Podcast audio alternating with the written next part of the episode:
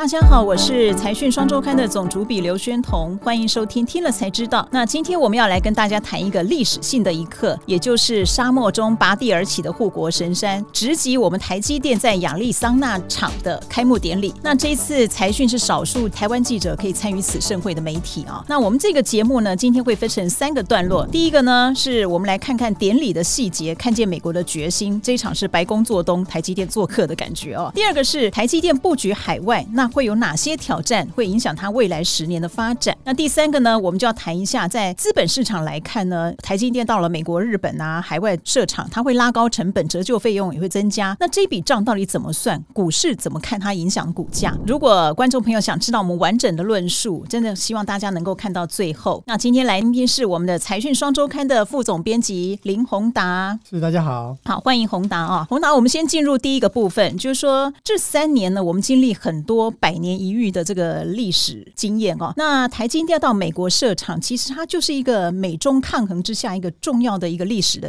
镜头。那十二月六号呢，台积电亚利桑那州在开幕典礼上，白宫好像做了蛮多的事，可能台积电又做了什么事？国际间的供应链大咖又是什么样的态度？你可不可以帮我们直击一下？我想本来大家都知道说十二月六号呃亚利桑那州要开嘛，哦，本来我们就有提采访的需求，结果呢十一月底的时候其实被拒绝哈，就是前一个礼拜礼拜四被拒拒绝说。哎，对不起，这没开放采访，就没想到过几天到礼拜天的时候，突然接到通知说可以去了，哦，可以。赶快，这个是准备啊！所以我们在非常这个赶的情况之下，我们就买了机票，那到了亚利桑那，才知道说其实这一场基本上是白宫主导的。所以之前为什么不开放？到这个周末，拜登说：“哎，我要参加，而且有什么 Open Press，才确定那个所有的媒体都可以出席。”到那边之后，其实我觉得真的印象也是蛮深刻，因为我们车子哦往亚利桑那北边台积电这边去开哦，其实你到那附近的时候，你发现那真的是一片沙漠，就是说凤凰城。南边是 Intel 的厂，那边就是 Intel 做了相当的久。但是凤凰城的北边目前呢是一个正在开发的阶段。比如说我们在往台积电的北方开没多久，哎就没有路了，不开放。可是看到什么呢？其实我觉得这一场是蛮有意义的。第一个，我觉得美国政府其实表态了，哈，他对台积电这个未来的发展，他有什么想法？第一个可以看到，我们这一次有这张图哦。我们在现场可以看到，所有的半导体的大咖都在这个会里面现身了。这一次来宾的阵容哦，可能比台积电三十周年的时候来要来的更多，而且很多人没有上台哦。就举个例子，这边比较应才的这个执行长，这个 ASML 的执行长，我们知道之前不是说这个荷兰好像对美国要限制往输往中国有点意见吗？我们在现场看，哎，他们好狠。这个会后呢，拜登要跟大家再谈一谈的时候，也把这个荷兰的 ASML 拉去一起谈。应才在很多的这个重要的半导体的。这这个领域它的市占率哦是非常高的，这几位都是半导体设备里面天王级的公司哦。这一次呢，这边客户 Tim Cook 上一三十周年的时候，Tim Cook 没有自己来啊，Tim Cook 派他的副手 COO 来，这次他自己出席哦。然后呢，这个黄仁勋跟苏志峰，苏志峰上一次三十周年的时候他也没出现啊，所以这次的阵容其实蛮大。那台下有谁呢？台下像这个 ARM 的新的 CEO 哈，其实他们新的跟旧的 CEO 都来了啊，新的 CEO Rene Haas 啊，这个我们之前也专访过他，很多人啊。非常多人，所以这一次是相当的盛大。那但是它整个流程是怎么样呢？因为这个是白宫主导的场子，所以给各位看一个点。其实这个活动是这样，就是呢，美国总统呢预计下午两点要在这个地方讲话。那但是所有的人呢，十点半就要到位。然后他告诉你，因为总统要来，所有的人呢就经过三关的检查进来。那十点半之后呢，对不起就不能进来了。然后两点，拜登才正式的出席来，最后做一个这个 keynote。所以你看这些大咖，哦，这些都在半导体里面这个很有分量的嘛。但是这个每个人呢，几乎都是从头做到尾，从早上十点做到下午四点啊。因为美国总统讲完之后呢，还跟他们一起这个炉边谈话，找个小房间，呃，大家一起谈一下以后要怎么做啊。这个就没对外面公布了哈。所以这个。就是底下这张照片，在演讲前面这个讲话，大家上台之后，最后拜登讲完话之后，还把他们找到房间去，还视察了这个台积电的这个在亚利桑那的厂，所以这整个也其实也花了拜登大概将近呃一天的时间了哦，他他在那待了相当的久。那我们看到什么？我们其实看到，其实美国政府要的跟大家担心的不太一样。他说台湾很多人担心说啊，这个厂搬去以后就变他的啊。我们做了一个表哦，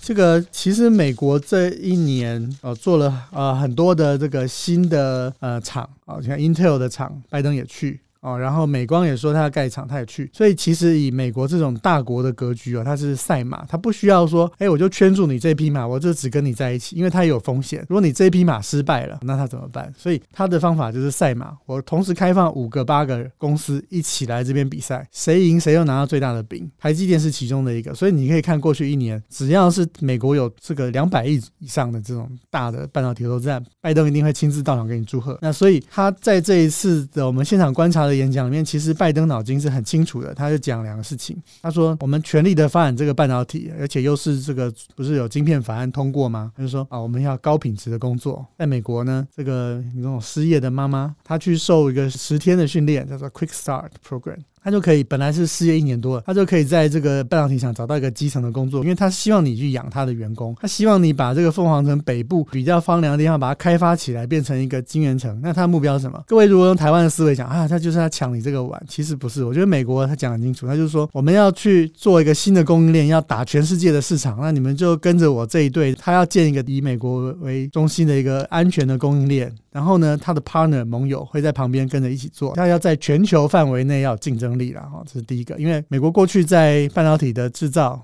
哦，三十年前可能全球市占率三十八，现在只有十趴。这个拜登说，这个这个美国不能接受。你是台积电也好，你是三星也好，Intel 也好，他就是要把在美国制造晶片这个比例把它拉上来。他认为这样对美国的半导体产业才是比较好的状况，这是他现在的说法。所以就业机会啊，第二个就是竞争力啊，这两个点，我觉得他会希望他做的越来越好的。机会应该是比它被 Intel 取代的机会来大，因为 Intel 目前它的方局还不太成熟啊，所以在方局这一块还是台积电是最领先的。那短期之内我们也没有看到其他人有这个能力来取代台积电方局的地位啊。了解，好，那应该刚才宏达已经帮我们把这个开幕那一天的整个场景都描述了，包括政治界或者供应链，所以你大概我们叫得出半导体的科技业大咖或者是客户，大概都已经出席了。那这也展现说，白宫希望呢，美国重返高科技制造，那也希望把亚利桑那州建制成为美国尖端晶片的。制造中心，那你可不可以再帮我们讲一下？就是说，你看到的这个，你这样沿路亚利桑那州这样走了一圈，你看到的包括 Intel 啊，或者是我们供应链或者台积电这些，你看到的状况是怎么样？其实我对凤凰城这个城市的概念，第一个就是大。它这个很普通的餐厅哦，很小的餐厅都有一个很大的停车场，所以这边地价不贵。然后呢，在这个 Intel 附近，它的社区看起来就是比较有钱的哦。我们知道亚利桑那州其实附近是沙漠，可是 Intel 附近的社区呢，几乎每一个社区都有个巨大的喷泉，都有个小湖哦，而且做很漂亮。所以你就知道这个高科技对当地确实有带动作用。只是说呢，这个 Intel 能带动的呢，就是这个凤凰城南边这个部分的社区。那我们在那里还看到很有趣的东西，就是这个我们知道 Google 有一个微 Waymo One，它有个自驾的计程车。自驾计程车，对。我们在跑 Intel 的公司的门口的时候，竟然看到，哎，这个自驾计程车就在从那里载人出来，就就就要走。对，所以你看，这个自驾的这个东西越来越成熟，半导体的需求会越来越蓬勃。所以你看，南边代表一个有先进半导体的凤凰城。可是它过去 Intel 只有三个厂在凤凰城这边，那现在的状况就是 Intel 现在正在盖两个很大的厂，然后呢，这是南边，北边呢，其实台积电啊已经讲了正在盖两个厂，其实还有 N 叉 P 啊，它要盖这个化合物半导体，它也要盖一个新的厂，所以呢，其实我觉得凤凰城未来发展潜力哦，可以去思考一下。那我们之前觉得说台湾有一些供应链会跟着过去，比如说什么长春化工那些，那你现场看到了什么？那些供应链的聚落开始盖了没有？这个要分短期跟长期。短期来看的时候，他们都跟我讲，这个现在盖好像不太划算。为什么？他说现在通膨这么严重，本来可以盖一个半厂的，现在只能盖一个厂，所以地圈了。但是呢，盖可能是慢慢的盖，因为台积电现在是在还处在盖第一个厂，可能要二四年，就是明年或后年才能投产，所以他们有讲说，哎，如果要三个厂的规模，它比较能够赚钱，所以他们现在是属于先圈地，然后慢慢看着客户的步伐，你有多需要，然后我再来调调配这个节奏。他们都宣布了投资案，但是我想建制还不会那么快，现在的供应大概都是先从台湾用货柜把化学品运过去，因为大家都要慢慢的熟悉彼此。怎么运作嘛？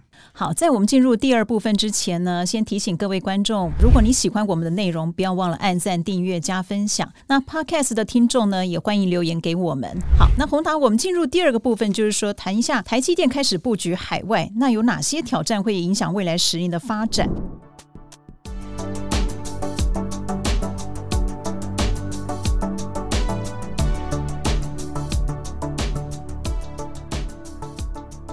那我们先来谈一下，其实台积电。势必要去海外的一个重点就是国际客户，它有这种拉动的力量。那还有一种是台湾其实本身有一些推动力量，迫使台积电必须要往海外。你可以把这个简单的帮我们描述一下。这一次我觉得比较震撼，就是张忠谋在讲，他说这个说自由贸易全球化哦，几乎是死了啊。为什么这震撼？因为因为各位要知道，其实过去三十年台积电应该是这个全球化很大的一个受益者哦。因为我们在今年初的时候采访张忠谋创办人，台湾本来半导体不是那么强，为什么会变强？那很简单，因为我们的制造的这个效率、效能比人家好，就算是落后的制程，在台湾做都远比在欧美做要来的便宜划算的时候，欧美的厂商把自己的工厂结束了，带着技术跟资金来台湾投产。其实有客户的同时，其实客户也在教你怎么做晶片啊。所以大家可能在乎的是两纳米、三纳米，但是说实在话，我觉得真正的重点就是客户是不是跟你在一起。当客户跟你在一起的时候，其实你就会一直不断的进步了。所以张忠谋讲这个话就说：“哎，以前我们这个这三十年这个模式，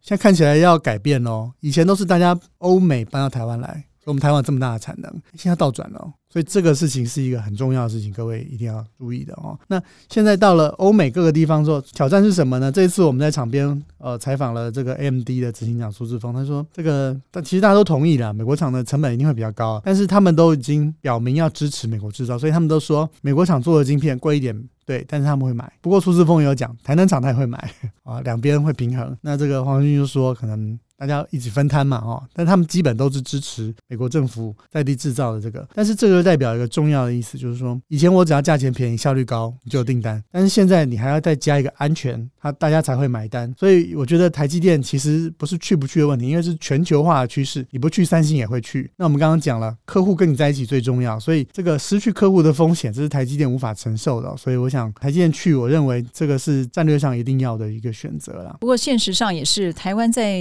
某些方面可能也养不起更大的台积电，这怎么说？在台湾的人就必须要思考说，我们在有限的资源之下，要怎么样的来调配，可以有个更长远的发展哦。现在我想大家都同意说，台湾应该要把最先进的技术。发展留在台湾，但是现实的状况一个就是说，台积电的用电量越先进的制程需要的电越多。那我们去从台积电的 ESG 报告，其实有揭露它一年用多少电。我们把过去五年的资料调出来，再去比对台电的资料，发现大概在五年之前，台积电的用电量大概是台北市的大概六成左右。但是到去年，它的用电量已经是台北市用电量一点六倍了。但我们还要继续发展两纳米嘛？哦，那现在宝山也很努力在盖了。但是我们看到，其实这个台电的发购电量的增加，其实没有。有那么的快，那各位想，哎，我们好像还要有开电动车嘛？电动车也要电，我们也还不是只有台积电一家在发展半导体啊，对不对？啊，那其他公司也要电，我们应该怎么分配这些有限的电呢？这我觉得第一个问题。第二个就是魏哲家啊，总裁，那在这个演讲的时候也特别提到，他说。他认为啊，其实对他来讲最严峻的事情是人才啊。我们也把这个数字给调出来。其实我记得我五年之前在跑台积电的时候，台积电的人跟我讲说，哎，他们可能现在情况不太好，可能会人员冻结。那一年的资料大概聘大概聘三千个人，结果呢，到二一年哦，这几年需求大增，这个是。大家当当年没有料到的，一年就聘了一万两千六百个人。我也知道，其实我们台湾现在因为少子化的关系，理工科一年毕业的人本来是十几万，现在一年的毕业九点二万人。以前台积电要人的时候，只说：“哎，你这台城、青交这些啊。”说实在话，你算一算，那是几百个人哦。当你要一一一万两千六百个人的时候，你你怎么办呢？光靠我们台湾的人才，怎么样维持这个台积电的继续的壮大？这部分要怎么办？我想这个是需要大家在讨论的。好，我帮宏达啊归纳一下，刚才他的意思就是说，国际客户呢要求，所以我们台积电也必须要往海外走。不过大家也不用把它想的太糟糕，就是说，其实客户是给你订单的，他一方面也在帮助你技术往更前进的方向走，所以是相辅相成的。那另外一方面，台湾有三个推力，就是说，我们的人才跟我们的水，还有我们的电，可能要支应未来的台积电，可能要有很多的，还需要很多改进的地方。所以在这种情况下，台积电也不得不往外去扩厂。我们要接下来就讲说，当然他到海外会不碰到很多的困难或挑战，包括我们之前常在讲的什么成本等等。我们先不谈那些，这一次你亲身去看了以后，你又有什么样新的体会？觉得他未来十年还有哪些挑战？到海外以后。我想这个张忠谋其实在这次讲，哎，他上一次的时候遇到是人跟文化的挑战哦，其实不是只是过去，我们这一次在那里，我都觉得人跟文化绝对会是你接下来在美国发展的挑战。为什么？美国其实有蛮严格的、蛮完整的工会的制度跟他们劳工的法规，他的劳工是得到一定的规范跟保障。我举个例子啊，我跟一个台积电的主管在聊天，他就说有一次他出差啊，去参加一个展会，他就说呢，哎，我这个。我带着随身带的东西嘛，我买到那个会会场，我要暂时先找地方托运一下，寄放一下。那有那个工人就把它带，把那个东西拿收走了。中午想说，哎，下午要开始，我争取时间，我先把它。拿出来，我要架东西。结果那个寄放的人说不行，他说这个我们这是我们工会现在托管的，你现在中午休息时间，我们现在不想帮你做这个。他说没没没，我们要麻烦你，我们自己来搬。对不起，他说按照我们工会的规则，中午只有我们能搬这些东西，你外人不能碰，所以我们休息。你也不能动。其实这个是一个蛮确实的状况。如果这次去，人家告诉我们说，啊，我们讲电焊工好了，在台湾就是，哎，你会焊的，哎，我觉得你可以，我们就用了嘛。但是美国电焊要执照哦。他说有这种执照的，你你也不能用一个没执照的嘛。你要用个有执照的，他十之八九加入工会。那个工会是要有工会的运作的逻辑，像我们刚刚讲的。对对。他不是说，哎，你今天这个我们明天改九点，哎，你就改九点，你还要看看工会说什么。这是一个。第二个就是美国，其实很多业者都跟我讲，美国在这种专业的分工上面，它很多。细的规定，他就举个例子，比如说啊，律师，你看个合约，有有时候台湾就是大家合作久了，我服务嘛，我帮你看一眼，还是没跟你收钱。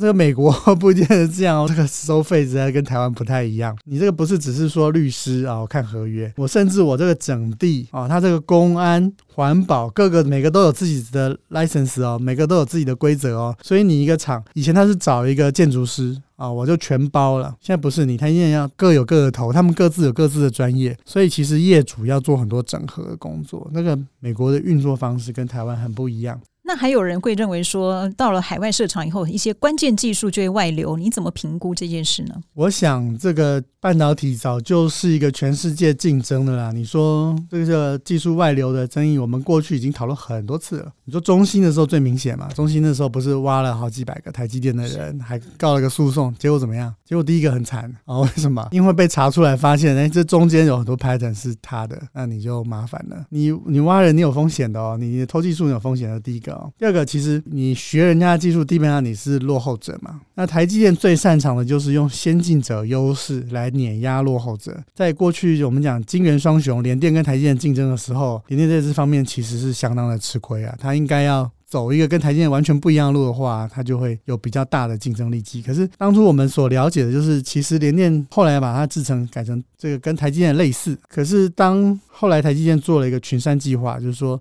只要对手一赶上，我马上改版哦。比如说你本来是这个标准版。那你你赶上了，我就推一个省电版，要不然我就推一个高性能版。其实你如果在半导体这种变化这么快的这个市场里面，那你如果跟人家技术都一样，完全是学人家技术的话，其实你风险是高的。是。那刚才第二部分呢，我们大概了解一下这个台积电未来的挑战啊，宏达也帮我们说明了。那不过虽然挑战很多，不过台积电还是实力坚强的啊。但是就股票市场，我们来讲资本市场来说好了，会关注这个成本或者营收获利，或者甚至本益比有没有可能调。高的机会。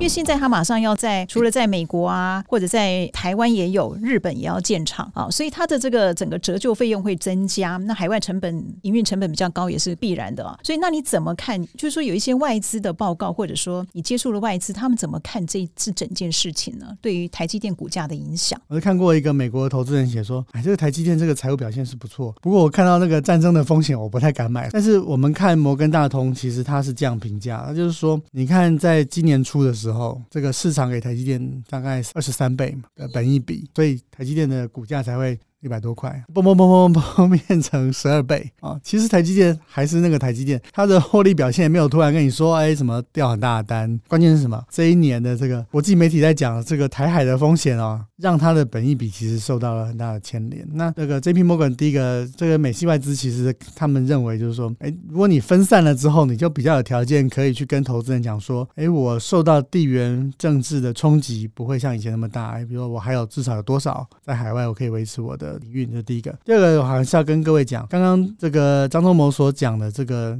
全球化结束，这影响是很大的，所以各位可以看到，在今年第三季，台积电的这个毛利率是六成哦，它是集中在台湾很高。但是在按照我们看到美系外资的这个估计，在二三年、二四年，那因为海外建厂确实会带来比较高的成本，所以他认为它的这个 ROE 还有毛利率哦，可能都会稍微的下修。但是下修的幅度呢，还在于台积电这个预测的范围啊。台积电每一次的法说会大概都会讲哦，我们长期毛利率目标就是五十。三好，那现在估计出来，大概明年可能。因为毛利率可能会落在五十二点五啊，但是后年回升，会回到可能五十四左右。虽然现在的折旧，你看在明年各位就可以看到台积电的折旧的成本会大幅的上升。今年大概估计折旧可能就四千五百亿了哦，那明年可能会上到五千九百亿，但是这个二四年会更多。但这些在呃在他们这个模型试算里面，大概台积电明后年的 EPS 大概还是可以达到三十几块啊，甚至后年也许可以到挑战四十块。所以海外成本上升没有错啊，毛利率。可能不见得像过去那么好，但是它仍然在一个可控的范围，而且它应该还会持续的会缓步的成长。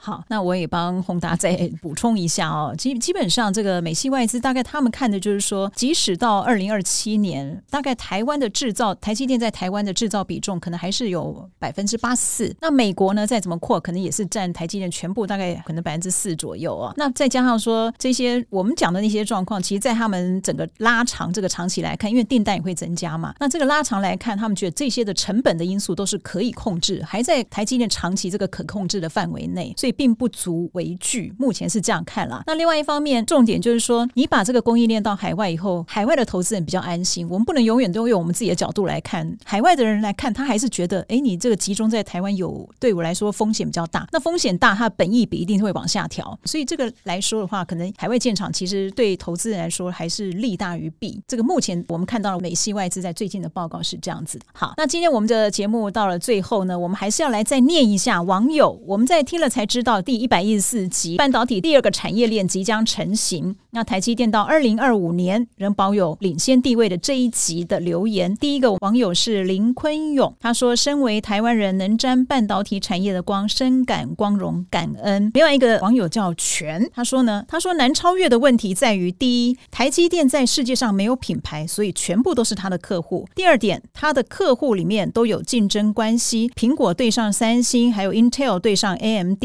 这些竞争导致订单流向台积电。第三点呢，有订单代表能够透过制程改善良率，所以一个苹果呢就能让良率提升。那半导体是卖一大片，不是小小一个晶片，所以良率高，客户利润才会高。所以呢，就算各国发展半导体，还是需要订单来提升良率。这就是刚才宏达讲的观念啊。那这个全这个网友就说，最后他只想说一句：十万青年十万干。宏达有没有什么想法？对，就是这都是我们的工程师所努力出来的。对，其实很谢谢这些工程师把我们撑起了这样的一个护国神山哦。好，那感谢大家收听今天的节目，也谢谢宏达的分享。YouTube 的观众，请帮我们按赞、订阅、加分享，也欢迎多看看我们其他的影片哦。那 Podcast 的观众呢，也别忘了给我们留言，还有五颗星的回复。听了才知道，我们下次见，拜拜。